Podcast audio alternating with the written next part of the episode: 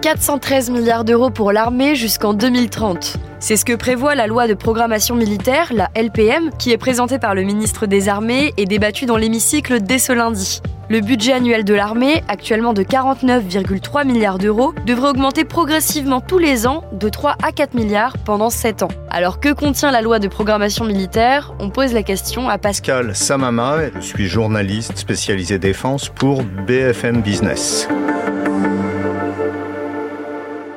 La loi de programmation militaire, c'est le budget des armées, tout simplement. C'est un budget qui est voté pour une période de 7 ans, qui vise à assurer, bien sûr, la modernisation, à entretenir euh, le matériel des forces terrestres, aériennes, marines, à se rééquiper en armement, mais doit aussi permettre de payer le personnel qui doit passer en 2030 à 355 000 personnes. L'armée est un employeur qui loge, habille et nourrit une très grosse partie de son personnel parce que ce sont des militaires. La LPM, dans 2024-2030, entre en discussion pour deux semaines à l'Assemblée nationale. Et donc, il va y avoir forcément d'âpres débats parce que c'est un budget qui n'est pas anodin, c'est un budget politique, c'est un budget militaire, donc il fait face à de fortes oppositions. Et pourquoi le budget de l'armée augmente-t-il autant? À quoi va-t-il servir? Alors, le budget augmente autant, d'une part parce qu'il a été fortement réduit, ce qu'on a appelé pendant des décennies les bénéfices de la paix. On estimait qu'on ne ferait pas face à une guerre euh, d'ampleur, donc on a réduit le budget des armées. Donc, d'une part, on essaye de rattraper un retard, d'autre part, il y a une modernisation nécessaire parce que, comme on le voit dans le civil, les innovations avancent très très vite et les militaires y font face. Donc euh, il y a aujourd'hui le drone, le cyber, il y a la reconstitution de stocks de munitions. On a beaucoup donné d'armement à l'Ukraine et ça, il va falloir le remplacer, forcément. Et puis il y a une compétition stratégique euh, qui est de plus en plus rapide et de plus en plus dure entre les grandes puissances, non seulement dans l'espace, mais dans les fonds marins, où circulent bien sûr les câbles d'alimentation, les câbles Internet, les câbles d'énergie, l'électricité, un tas de gazoducs. Il faut les protéger et puis il faut verrouiller ces passages. Ce budget doit participer à moderniser les armées. Est-ce que l'armée française a du retard? Alors,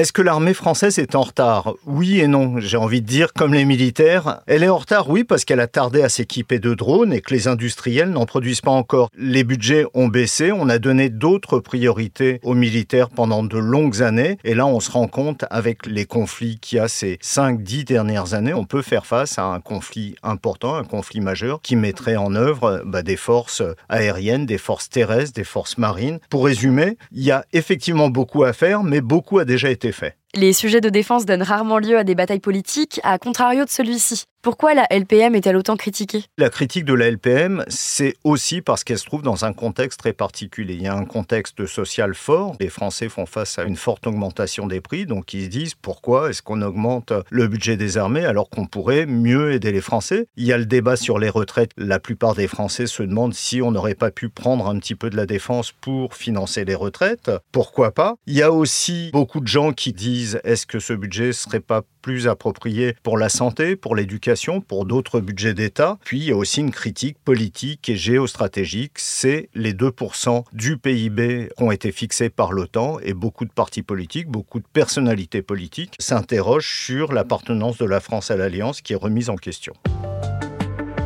Merci d'avoir écouté ce nouvel épisode de la Question Info. Tous les jours, une nouvelle question et de nouvelles réponses. Vous pouvez retrouver ce podcast sur toutes les plateformes d'écoute, sur le site et l'application BFM TV. À bientôt!